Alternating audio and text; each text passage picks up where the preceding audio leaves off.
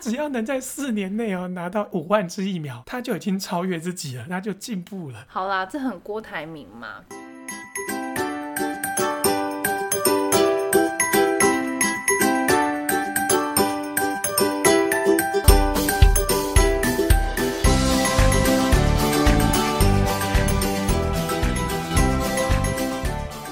大家好，我们是高雄都烂人，我是零号文龙，我是一号秀枝。啊、哦，秀芝，我这礼拜终于轻松多了，每天都睡得饱。你的进度条已经差不多是八十 loading 了。哎、欸，我觉得最近这一两个礼拜，好像大家的事情都有点完结了，然后比较顺利的感觉了。我觉得啦，你知道为什么事情顺利了吗？因为星象吗？没有错，水星逆行结束了，现在大家所有的事情会顺利的推动。哎、欸，说到这个，哎、欸，我真的有被水逆到。你那天刚问完我之后，隔天我就被水逆了。你怎么？被水逆，我的机车两天还三天，我的机车没有发动，然后我都放在外面，然后他平常放外面都没事的哦，结果那一天我要礼拜一要上班的时候，他就发不动了。那台车本来就是通常电池会有问题啦，就拿去修理，然后他就跟我讨钱讨两千块这样。你那台车我以前在骑的时候，它的电池一直都有问题。正常人家电池通常三五年才换一次，我这台车通常一两年我就要换一次电池，哎，很奇怪。我后来骑车几乎没有换过电池，就是。是你那一台电池一直坏，我觉得这还是电池王，它很需要电池。最近这一次坏掉原因是因为启动马达自己突然不知道怎样坏掉了，整个没办法启动，只好骑我老公的车上班，我就要自己走路上班。你老公的车没有给你骑吗？赶着要上班之后，我就跟他说，我要骑你的机车去上班，你自己想办法。他不是有台汽车可以开吗？啊，他说是骑机车到停汽车的地方啊，所以其实也走路差不多十分钟而已吧，我就要自己想办法去那边。对，他为什么这么懒，懒到连走十分钟开车都不要。哎、欸，没有啊，大家都是这样啊。你去问高雄每一个人都是这样。如果把车子停在外面停车场的人，都是骑机车去开车的，除非你的停车场是在你家隔壁。也是，这是高雄人的习惯。对，我们绝对不会走路去哪里，我们一定是骑机车去哪里。就算十分钟，我们一定要骑机车，然后变成三分钟或五分钟。没有错，我最近也是，我连去家里旁边的莱尔富，有时候很懒，就会骑车去。对啊，很方便，好不好？这礼拜呢，我还做了一件。很特别的事，也没有很特别啦。我觉得大家很快就会做了，只是我先做了。哦，请说。我去买了居家快筛。哦，哎，听说那个戳进去很不舒服，哎。不，我觉得真的还好，因为一般的医用快筛要戳到五公分、十公分的样子，居家快筛其实只要二点五公分。可是这样会不会比较是验不到，或者是验不正确？我觉得不会，至少它的试剂显示是蛮正确的。我觉得会，因为你没有啊。你显示阴性，表示我觉得那个不对，应该还要再测个三次，因为三彩阴或三彩阳。你一定要把我测到确诊，你才开心。你这恶毒的欧巴 桑，戳到确诊，你这恶毒的阿姨。对呀、啊，我。你一刚开始跟我说你是阴性，我说啊不准呐、啊，真的很恶毒哎。不过我要跟大家说，想玩的可以用用看啦。一个三百块其实可以拿回来试看看，可是我觉得你如果是在南部，真的就没有必要了。毕竟我们没有那么盛行。你们南部最近有 Delta 有印度变种病毒？对，哎、欸，在我们录音的前一两天呢、啊，那个 Delta 病毒整个大爆发，哎，说是在屏东一个枋山的那个祖孙从秘鲁回来带回来的。在枋山，我就会担心我们的芒果会不会产量受到影响。我跟你讲，不会，就跟你讲的一样，病毒不会去感染认真工作的人。哦。也是因为病毒只会感染我们一般人群聚，然后还有那些隔离的人。也是，如果我们很认真工作，病毒就不会感染我们，对不对？对。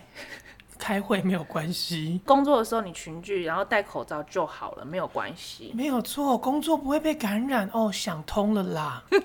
所以你不要担心你的芒果，好不好？你只是吃之前你要洗一洗就好了。好，因为我担心的是真的，我们的芒果不会吃不到，会没有人去工作把它摘下来吗？嗯，不会哦，因为大家会很认真的工作，然后就不会有病毒。因为我最近吃到一款芒果，好好吃，可以跟大家分享一下。我最近买。了一款新品种的芒果，叫做下雪芒果，夏天的夏，然后 snow 的那个雪，snow，OK。然后呢，口感是什么？口感是土芒芒果，它的香味是土芒果，但是它的甜呢是稍微带着艾文的甜，然后金黄的肉哦，金黄的肉，所以它其实肉质是蛮厚的。它是土芒果跟金黄芒果做出来的东西。我知道有这个品种，我去年有买过，可是我买的时候已经是最后最后的季节了，我已经吃到芒果吃到不想吃，所以虽然买了，可是我还是放把它放烂了。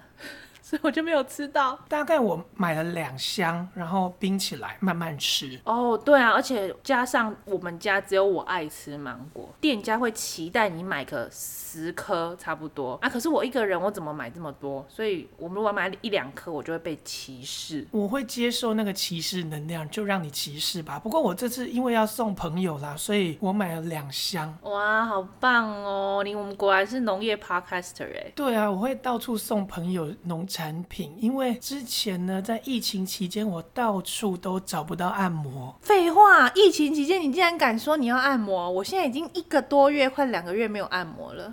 反正我本来就是防疫破麻嘛，我就问我那个朋友，因为他跟其他人一起合开工作室，而我知道他们那个灵性工作室一定会有按摩。OK，灵性的就是我们走灵性，戴就算戴着口罩也是可以的意思吗？工作室里面有那个 Sound Bath，那是什么？声音浴，你听过吗？Sound Bath 没有，听听起来很好笑的东西。哎，我的朋友他自己去尝试，他说蛮有效的。声音域他是怎么操作的？可以跟大家说一下。他有很大的锣哦，oh, 不是那种声音很尖的锣，那种很像那种西藏的钵，然后他敲声音给你听的这样子。是是是，然后它会有很多个乐器，然后在你的耳边环绕啊，它可能敲一下，再敲一下，再敲一下的那一种。哦，oh. 然后他们觉得这样就会让身体或者是灵魂放松了吗？对，那个频率会去感测你的灵魂，会把你的灵魂频率调整到一个比较舒服的状态。好，他们相信就好了。我是觉得啦，其实这个就跟我们冥想是差不多，只是他给你的指令或者是你在的环境的那个 surrounding 是不一样的东西而已。但其实它是冥想。我以前会用那个音乐来冥想，大家可以去 Google 一个叫做刘文通，真的很有用。你觉得比平常的那种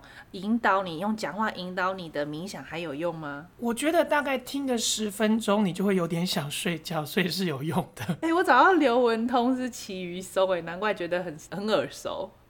哎、欸，我记得是刘文通吧？还是我记错人家的姓氏了？我觉得是哎、欸，我觉得因为我查刘文通，他是根生人。真的吗？刘文通香港？哎、欸，等一下，我看一下，他是曾文通啦。你如果搜寻文通，Sorry Sorry，我记得他是文通，因为我记得刘文通很有名。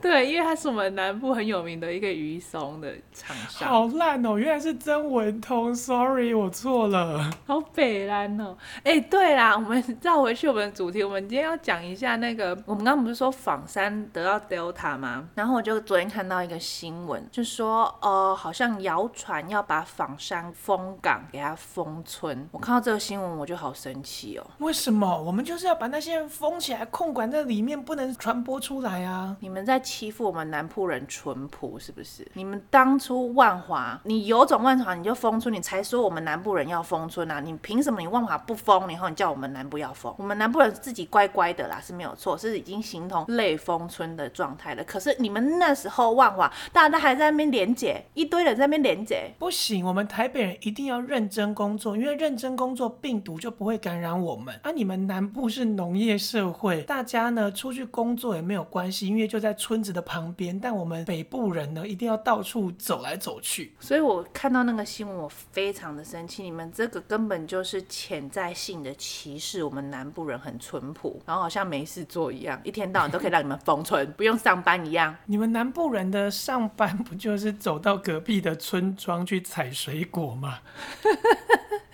哎、欸，你这个是充满北部人的歧视哦！我哪有？我上班也是坐在办公室，好吗？好不好？而且你们一般上班不是都是骑牛或是骑动物去上班吗？就是那个东部才是骑山猪啦，我们还是有骑。你看，我就跟你讲，我的机车派克啊，它还是要吃电池的啦。哦，我以为你们现在都骑牛上班呢。哎、欸，我们南部人有的农夫还是给你开那个 Porsche 呢，不要这样歧视农夫哦。有些农夫超有钱的，他们 真的哎、欸，因为地是他家的啊。对，开着名车出去。是啊，开着名车去田里面巡田，好不好？巡残罪，你不要这样子歧视农夫哦。比人坐那个捷运好一百倍，坐什么捷运啊？我们开车好不好？那你为什么觉得封村这个政策不对？因为中国封村很有效啊。我没有觉得封村这个政策不对，我是我觉得说你要叫人家封村，你自己要先封村，你不要用你们台北人的那种比较高级的观点说你们南部。就是要封村，那你们为什么当时万华不封村？所以你也觉得北部要先封城？你们北部那时候万华为什么不封啊？如果你们有封，你们才有资格叫人家封啊。北部那时候没封，台湾也不应该真的叫南部封村了。而且我觉得封村也没有意义啊，毕竟我们台湾这么小，你只要出去啊，你又没有一个法律规定说啊，你真的不能出去。当初万华会传播的这么厉害，是因为万华那边的工作性质。与人连结的工作是比较多的啊，全台的人都会来万华朝圣这个。连接感，哎、欸，真的真的，那时候不就有一个南部的人，好像他真的一两个礼拜或是一个月内去了万华三次呢？因为他很开心啊，那里的人与人的连接非常的紧密，而且非常的开心，有不一样的连接感。万华会这么厉害，是因为他有值得朝圣的原因。不过你们仿山应该是没有人会一直去朝圣吧？不知道他们到底有没有真的做好隔离啦？他说是一个计程车司机，他要把物资送到那个。祖孙家里面，说不定他们有人出来拿东西，然后那个司机有跟他接触到，就那一下下，司机就被传染了。因为 Delta 它最恐怖的地方是它的传染力非常强，喷射的很远，或是可以存活的很久，然后你很容易被感染。所以 maybe 五分钟或十分钟之内，那个司机就被传染，然后司机又去载其他的客人啊，这样子就散播出来了。所以这个 Delta 病毒跟印度人一样友好，他很喜欢到处聊天。对，哎，说到这个，大家知道印度是怎么防疫的吗？印度怎么防？他几乎百分之九十的人都得过这个病毒之后，大家都有抗体了，就防疫了。但是印度的疫情很严重哎，亲爱的。就是啊，他们的防疫方式就是这么佛系，就是大家都得过之后呢，我们就有抗体喽，所以就不怕喽。你就在得第二次也是没有那么严重了，因为你已经有抗体了。事实上，双北的防疫也蛮接近佛系的。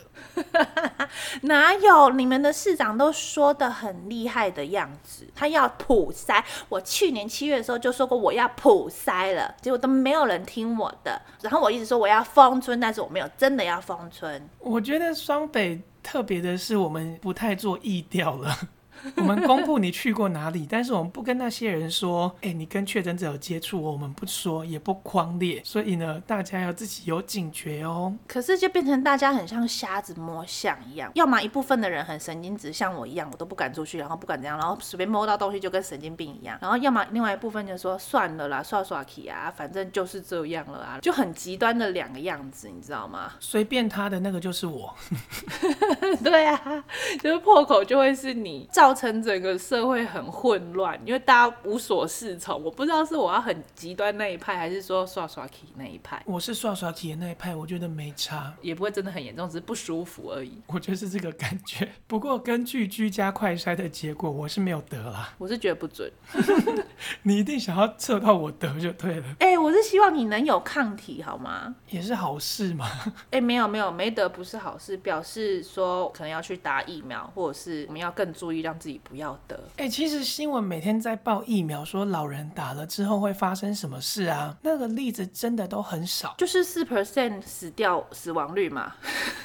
基本上我觉得应该是低于百分之四，因为我身边听到很多老人打了之后都活蹦乱跳。同温层里面，他说他们老人打了就是只有一点点刚刚神神，哎，其实啊隔天就好了，有点累，然后去睡一觉就没事了。反而是年轻人打了之后很不舒服，好像个胃寒还是怎么样之类的。不过这是正常的，因为这个病毒他们的疫苗本来就有这些副作用，而且本来就知道是对年轻人比较不友善。我们的免疫。力比较好，所以对于这个外来的疫苗的东西呢，反应会比较大一点。年轻人打了之后反应比较大是很正常的，只是现在大家在炒莫德纳，说要打莫德纳，殊不知其实莫德纳是副作用更不舒服。没有错，根据我医生朋友传过来的讯息，他说莫德纳他给谁打呢？给孕妇打。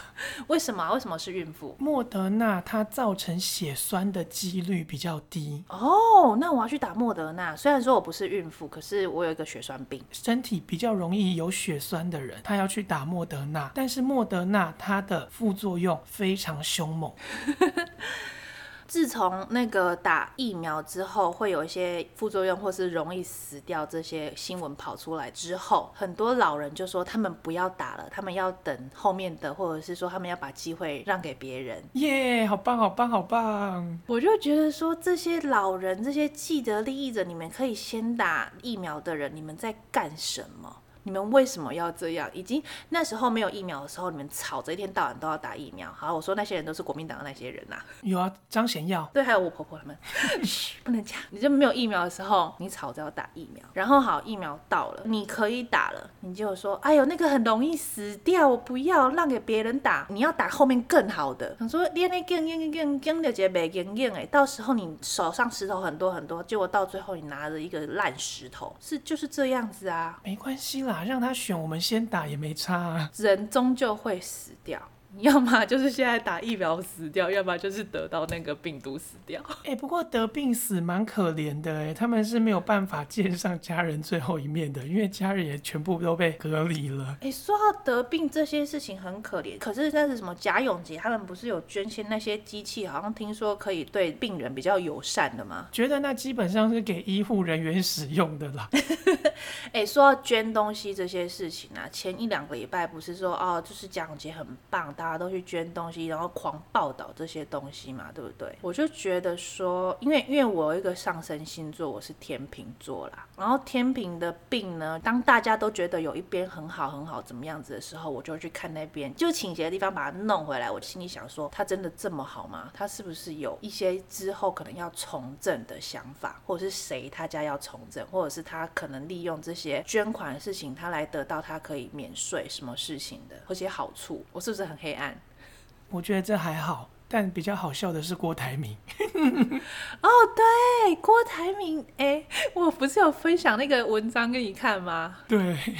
好，那个文章呢是这样写的，他没有写任何人怎么样啊、哦，这是一个小故事。就是呢，有一个村庄里面，突然有个富翁，那个富翁平常爱说大话，然后就说自己很有钱，爱做善事，到底有没有做善事都没有人知道。他的确很有钱。突然有一天呢，他就是说我要去买疫苗给大家打，他就跑去跟他也没有跑去跟村长说，他是只是这样子宣布要买疫苗这样。可是问题这个疫苗不好买，因为毕竟这个疫苗是要通过。一些文件手续啊，还有跟其他国家买，真的，而且这世界上这个疫苗真的有点缺货，真的不好买。然后村长就说：“哦，好啊，那你去买，你先跟那个原厂啊什么拿到你这个订单再说吧。他承诺说要卖给你，那我们再来看说要怎么把它弄进来。这样，结果他就说：我不管啦，我就是要买给大家打，我很棒。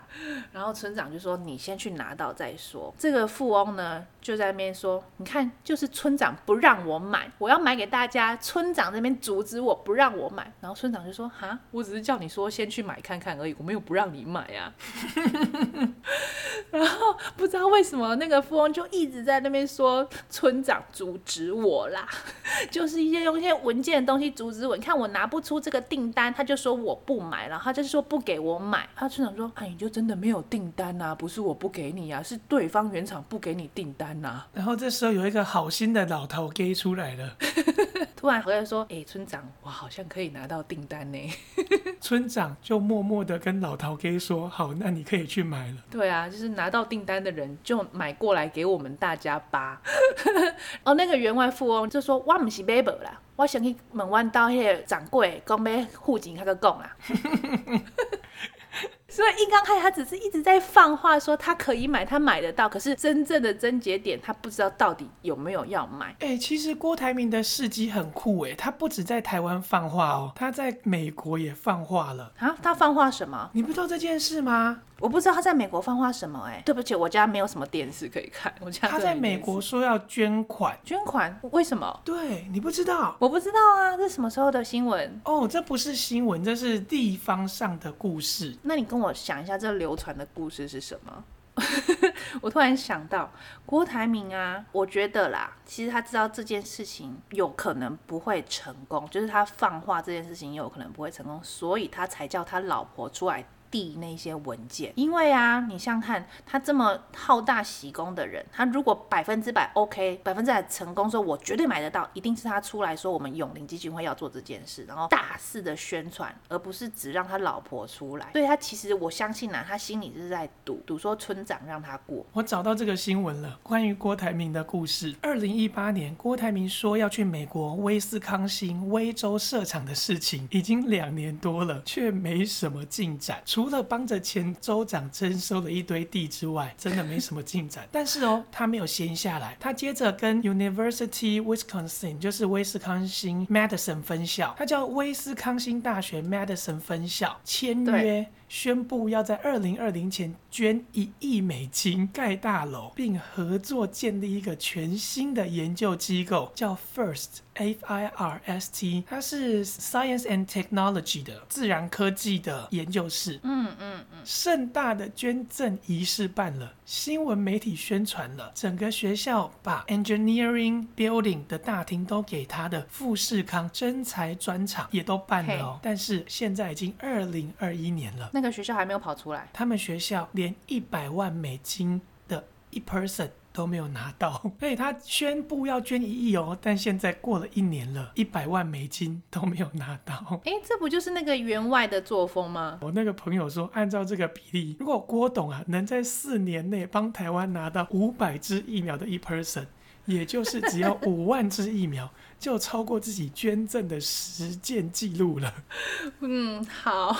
他只要能在四年内哦拿到五万支疫苗，他就已经超越自己了，他就进步了。好啦，这很郭台铭嘛，他要做好事，然后就会宣传自己做好事。哎、欸，我一直觉得在这个年代啊，大家都讲说，以前呐、啊，我们觉得为善不欲人知，就是我们默默的做好事，大家心里知道谁好就好。可是没想到这个年代反而要宣宣传自己做好事、欸，像郭台铭啊。贾永杰这样子，当然我相信是大家他可能需要那个关注度来吸引其他的人也。跟他一起做好事，可是我觉得是不是可以不用那种高调啦？你可以自己私底下做。郭台铭本来就有他的政治意图啦。送机器的时候还自己亲自去送机器，我就觉得这很矫情了。你明明就可以厂商送到签收就好。哎，没有啊，贾永杰送机器是因为他从很多间工厂订了，所以他叫他的另外一个朋友好像是夏雨乔，他叫夏雨乔去到处收货，收了之后再到处送。可是我觉得这不一定，反正你就签收，你就拿。拿签收单来看就好了。你像我们采购也不用每一间厂商我都去拿货啊，这样子我不得有多累啊。这个年代为什么大家要这么做呢？因为他不做就没有新闻。现在新闻大家到处跑，他如果没有跟人家说，他就没新闻了。大肆宣传之下，我的那种天秤座病就出现了嘛。就有黑黑暗的那一面，是我觉得他一定有某个意图。哎呦，不要这么说啦，人家总归是做好事的，至少他真的做好事了。对啦，他是做好事的啦。他真的捐东西了，他不像我们的郭董。然后啦，哎、欸，我们这边这边酸人家酸的够多了，我们自己也没有干嘛。哎、欸，可是我很乖，我都都待在家防疫。我还要再酸一个人，谁？很特别的一个人，请说。有雅斯伯格症的那个人。哦，好，他很特别。来，你继续酸一下。曾经啊，我有个医生呢，他去日本留学之后，他学到跟台湾很不同的事情。嗯，他学到。在当一个好医生之前，必须把所有前置作业都准备好。例如要开刀的时候，他要排好自己的器械，他要做好自己所有的前置作业，这样他去开刀的时候，他才能够专心。没有错啊，就不用这一天到晚在那边找东西，而且他的所有流程才会流畅，不会因为任何的经费被刁难。而且要排过流程一次，顺过流程一次吧，我在想。是的。所以啊，一个不会开刀的医生，甚至连行政都安排不好的医生，他肯定不是一个好医生。如果照你这个说法来讲的话，是。同时，他的行政能力一定也不太好，因为他连弄经费都弄不太到，也就代表他所有的行政能力都很差。所以，这个医生在说自己多厉害、自己智商多高的时候呢，我们就要思考一下。他是不是除了这个之外，没有其他事情可以说嘴了？呃，我是认为啦，如果一个医生你拿掉你要去开刀这些工作，你去做行政之外啊，你人与人的那个技巧啊，和沟通跟大家沟通的技巧，以及协调大家的技巧要很好。但是呢，他有这个雅斯伯格症，造成他有这个与人协调的障碍，所以我觉得他可能没有办法把行政的事情真的做得很好。所以他就是一个内科医生，因为他没有办法开刀。对，他只能就是看你的症状，然后来讲讲你有发生什么事情，然后教你怎么调整。哎，我曾经去看过一个医生，他大概也是有雅斯伯格症。嗯，因为我在跟他讲话的时候，他完全不看我，然后还会说：“呃，我不知道你这个是什么意思。”我大概看过有两三个医生都有这个症状。第一个是我去拿那个事后药的时候，这、是我第一次遇到一个完全不会跟我聊天的医生，然后他似乎就跟我说：“啊，你要什么药我就给你，因为你有这个疑虑，所以我们就给你这个药啊，反正这个药是自费，所以我就给你。”整个人像机器人一样。哎、欸，我也有遇过一个好像有类似雅斯伯格症的，他就会很凶你哦，他就会很坚持己见，说我说就是这样就是这样，你不要再怎么样了，那你就是这个病，或者是你就是要这样调整，没有任何第二句话。哦，我遇到第二个有这个症状的医生呢，他年纪比较大，他应该经过社会调整了。他会跟我表达说：“我不知道你这句话是什么意思。”哎，你遇到的医生都不知道你在讲什么，所以到底是谁的问题啊？不，其他的医生都知道，就只有这两个。我看过了一些医生嘛，大部分的医生都知道我在讲什么。而且秀芝，我要跟你说，嗯，我说话的时候是我人生中最清晰的时候。因为呢，我昨天在口试的时候，在口考，嗯，论文口考的时候，我报告完之后哦，所有的老师都称赞说报告的非常好，口条非常清晰。但是他们下一句话，我不小心笑出来了。是什么？在你的文章中，我看不到。你写的不够好，表示你知道你自己要干嘛，但是你没有把它真的很正确、准确的写出来。意思就是你很会讲，他不太会写。所以表示医生说不知道你在表达什么的时候是医生的问题，因为你没有表达上的问题。对，我表达是非常清晰的，要我讲话的话，我口条会非常清晰。但是我也在想嘛，因为这三个老师都是我们语言学相关的，所以他听得懂我在讲什么。然后我在暗示的时候，他们也是绝对听得懂的。哎，对耶，对耶，很多人有时候会听不懂暗示，非常多人有一些在暗示、在隐喻的时候，那些老师绝对都听得懂，他们能够立刻抓到我的每一个 hint，、嗯、但是可能医生们是抓不到那个 hint 的。对。有时候像我真的就是用暗示的暗喻在骂我老公，我老公也抓不到，他只觉得我很幽默，但是我是在骂他。哦，这是男生说我的症状啊，不是你老公啊。他们有时候被骂会觉得很好笑，我会觉得 no，我在生气，我在骂你哎，但是你怎么会觉得我很幽默？对，他们都会觉得我骂的很好笑。还有另外一个症状，是我那个很好心的台大同事跟我说的。嗯，他说有时候我骂他，他觉得很好笑，是因为天哪，这个人好认真对待我，他很认真的在骂我，哎，他好有趣哦，很努。努力的想要骂你，要用不同的方式来让你知道他在骂你。这样，他说最好笑的是，他觉得很小的事情，我都很认真的在骂他。所以他觉得很甘心，你这么就是你对他这么好，嗯，这是异男的症状，可能他们需要这种特别的关心吧。好啦，哎、欸，然后然后你继续讲那个你很特别的，你觉得很特别的那个市长，不对，是医生啦，没有在骂谁啦。所以这个医生呢，他的行政能力肯定也不太好，他所有事情都不一定处理得好。除此之外，他沟通上可能也会有问题。是啊，是啊，我就说就是人与人的协调，他可能会是一个优秀秀的内科医生，但是他不适合做任何行政的工作。他没有指名道姓，通篇文章没有指名道姓，但是我们都知道他在讲谁。我是觉得他最近的那个北农的事件啊，我不知道为什么他要这么逃避这件事情。然后你越逃避这件事情，就。他就会越摆越跑到你面前了，你不处理他，他他就是没有被处理，他就越来越严重。我觉得更好笑的是好心肝吧，我觉得他已经放弃这件事情了。对，好心肝他完全不敢处理，他就跑去打核心医院了。对，核心明明其实他也才拿到八十五剂，不是吗？核心还是他们的工作人员拜托核心说，你可不可以多拿一点？因为市长现在在盯疫苗的普及率，他要很快的叫大家施打完，他才会有正绩，所以他拜托核心打哦。而且我是认为核心他是打自己集团里面的人，我是认为这没有什么问题，因为毕竟集团内，比如说哦，我这个集团里面也有检验所，那我这个医院会去拿东西给检验所，当然会有多多少少有一些人会碰到嘛，这个没有什么问题的。好心肝是一个医院，它是一个诊所，肝病的诊所，他打到那些艺人，他们都没有肝病，他们说他们是志工，对，五千个志工，其他可能什么协会的会长，比如说水果协会的会长，有肝病吗？应该可能会有肝病呐、啊，而那些艺人哈，可能晚上都不睡觉，然后都是像日夜颠倒在录影，应该也是有肝病呐、啊。我在想，是不是这个连结？你们高雄的义大医院才酷 哦，我们那个是 VIP，不能这样讲。打完黄超顺再打张显耀，完全没在怕。对，他那个已经是另外一个另外一个境界了，就是我就是 VIP，你要过来打就过来打，然后我们被罚钱那也没有关系，反正你就是 VIP。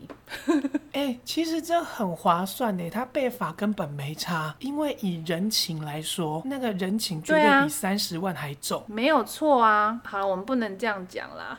呃，偷偷讲就好，利益输送的事情比这些大多了。他虽然一次可能被罚二三十万。医院被罚二三十万，然后那个打疫苗的一人可能被罚好像一点五万还是两万而已。但是他们那些私底下的，你怎么知道是多少？而且以后如果有什么事情，那两个人绝对帮忙，不会不帮忙。没有错，他绝对帮忙，因为他帮他快速打了疫苗。当这些人情的事故就是累积起来。哎呀，我们太黑暗了，我们不要讲这个，不要教大家这个。那我们没有什么可以讲了。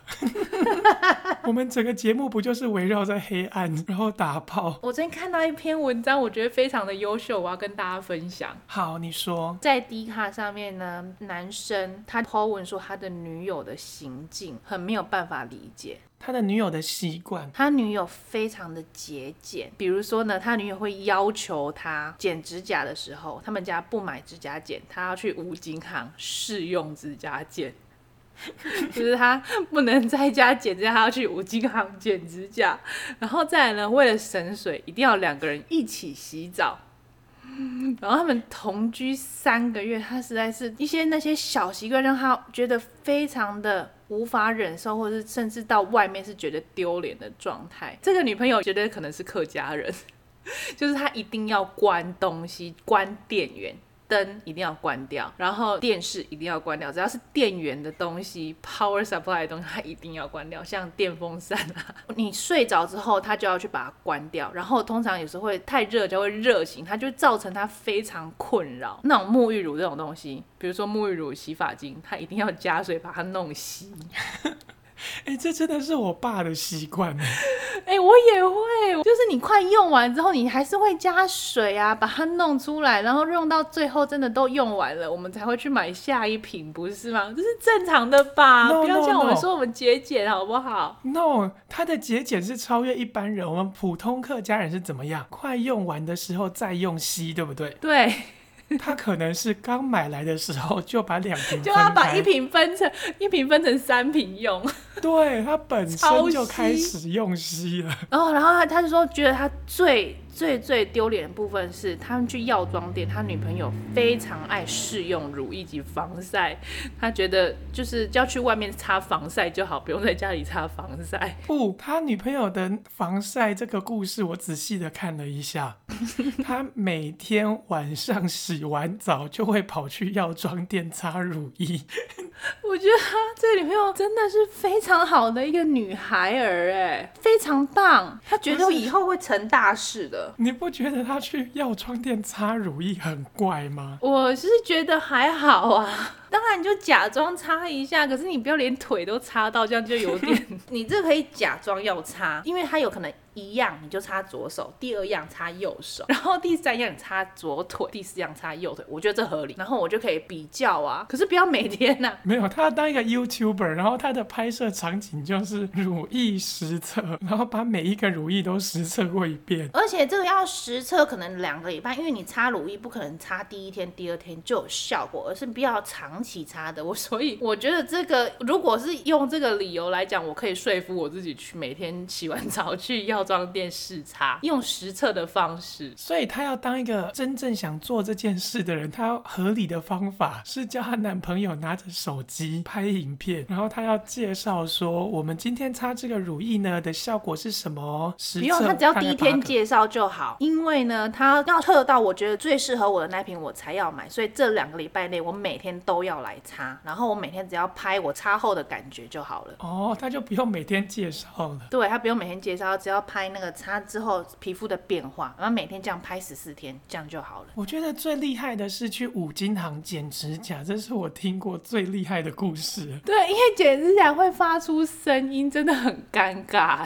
然后他可以在五金行咔咔咔咔咔咔咔，真的这个东西呢，我深受其害。是为什么？办公室里面经常三不五时就有人在那边剪指甲，我们就觉得很莫名其妙。你上班是上到无聊到可以剪指甲吗？你为什么要在公司剪指甲？哎、欸，我可以理解这件事，因为有时候我们在工作，像我前一阵子一直在电脑前面打字，那个指甲有时候缺一角，真的好困扰我，困扰我到我。无法打字，你缺一脚，你是咔一声而已，他是在剪十只手指头哎。但是我咔一声，我不可能只剪一只，我一定要咔十只手指头。你 没有，你只是觉得一只 K K 而已啊。一只 K 了之后，我剪了它，是不是就变成我十只手指头只剪了一只？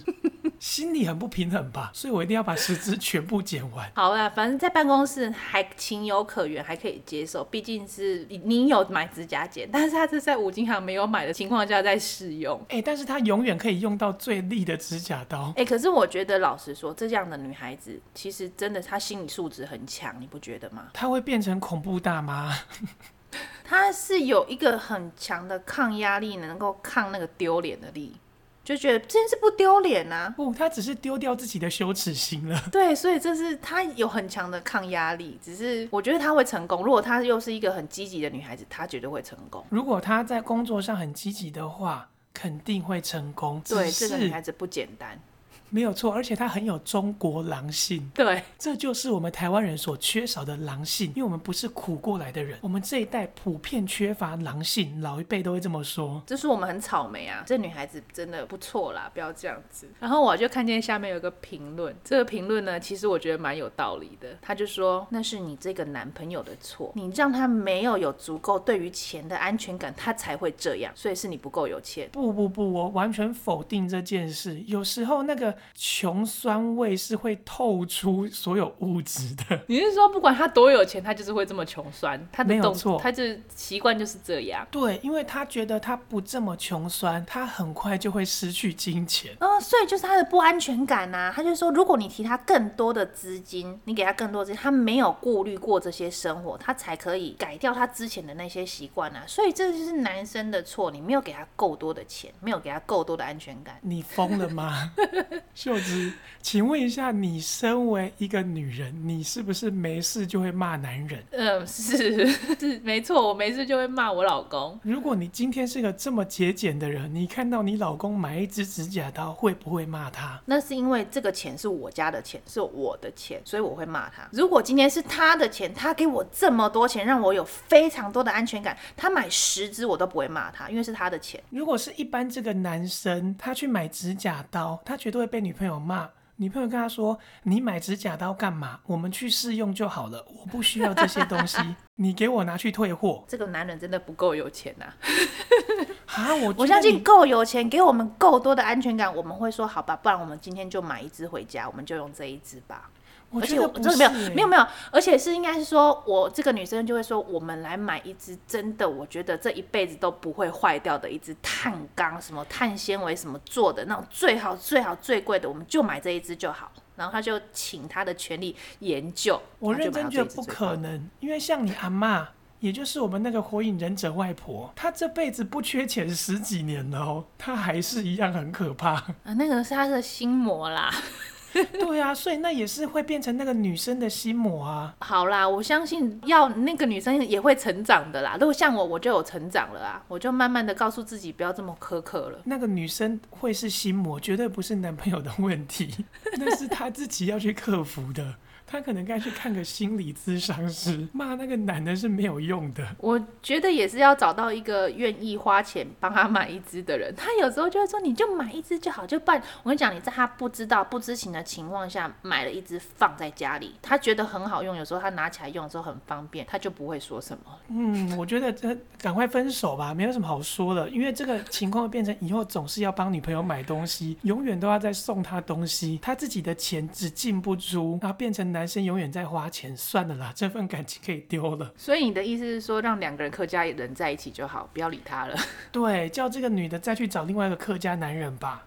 也是啦，也是啦，不错啦。对，这个故事就是你没有找到对得到你频率的人，说不定他哪一天在五金行剪指甲的时候，会发现有个男的正在试用五金行的鼻毛剪。转角遇到爱这样子的意思，对，他就发现天哪，这个男的在五金行用鼻毛剪，然后那个男的就会说天哪，这女孩在五金行剪指甲。哎、欸，也是不错啊，很浪漫哎，是不是？这真的很浪漫，所以是他们两个本来就不适合了，不要再勉强了。哎、欸，好了，哎、欸，我们今天差不多时间了啦。我这个礼拜呢，要跟大家分享一个东西，我昨天看到蛮有趣的，是一个稍微偏无聊的 YouTube 频道，但是蛮营养的。好，请跟大家分享。它叫做文森说书，Vincent 那个文森。哦，他在讲的是一些书籍的书斋。那像我昨天看到的，他是在讲某个心理学大师的作品。他说我们的脑子里啊有两个系统，一个叫做系统一、系统二，一个掌管理性的系统二。它很少跑出来，一个是处理生活中大小事的系统一，然后它的数学不太好，嗯，它会让我们的脑袋交替使用，而系统一时常太有自信，然后系统二就会休息，跟系统一说你好棒，你好棒，你继续加油，因为系统二耗能很高，嗯、所以他平常都在休息，所以当我们太有自信的时候，就会容易犯错。啊，详细的内容请大家去看他的频道，或是去买那本书。总之，我觉得这蛮不错的一个频道啦。我完全不认识他，我只是在说最近看到很有。有趣，那大家可以去看看喽。那今天就这样子喽。哎、欸，你的每周一单字呢？呃，我要教大家一个字，叫 fuckable。这是你前几天跟我讲的故事吗？好，前几天我有个朋友呢，他就去想要找人连接一下，可是。遇到一个非常不 OK 的男生，于是那他就跟我说，那个男生，我就问他说，那男生怎么样啦？怎么你今天的约会的情形什么？No, he's not fuckable one，这样子。好，例句就是这样喽。可以说 unfuckable 吗？当然是 unfuckable 也是可以呀、啊。其实啦，文雅字是 doable。嗯，对。那平常我们是会讲到 doable，有 doable 或是 not doable。你说 undoable 其实也不是那么好听，就是 not doable。所以大概就是无法与他连结，心里不想与他连结的意思。但是非常强烈的时候，你就可以讲哦，she is a unfuckable one，或者 not he is not a fuckable one。fuckable 就是可以连结的意思。对，OK 可以连接，我频率与他对到，我们 he's a fuckable one。或是你在路上遇到一个女生，我靠，she is fuckable。Right. 哦，就是你很想跟他连接的意思，对，他很可以那种感觉。哦，好的，那我们今天的高雄都干人就到这边喽，谢谢大家，我是林浩文，一个实用的字，拜拜。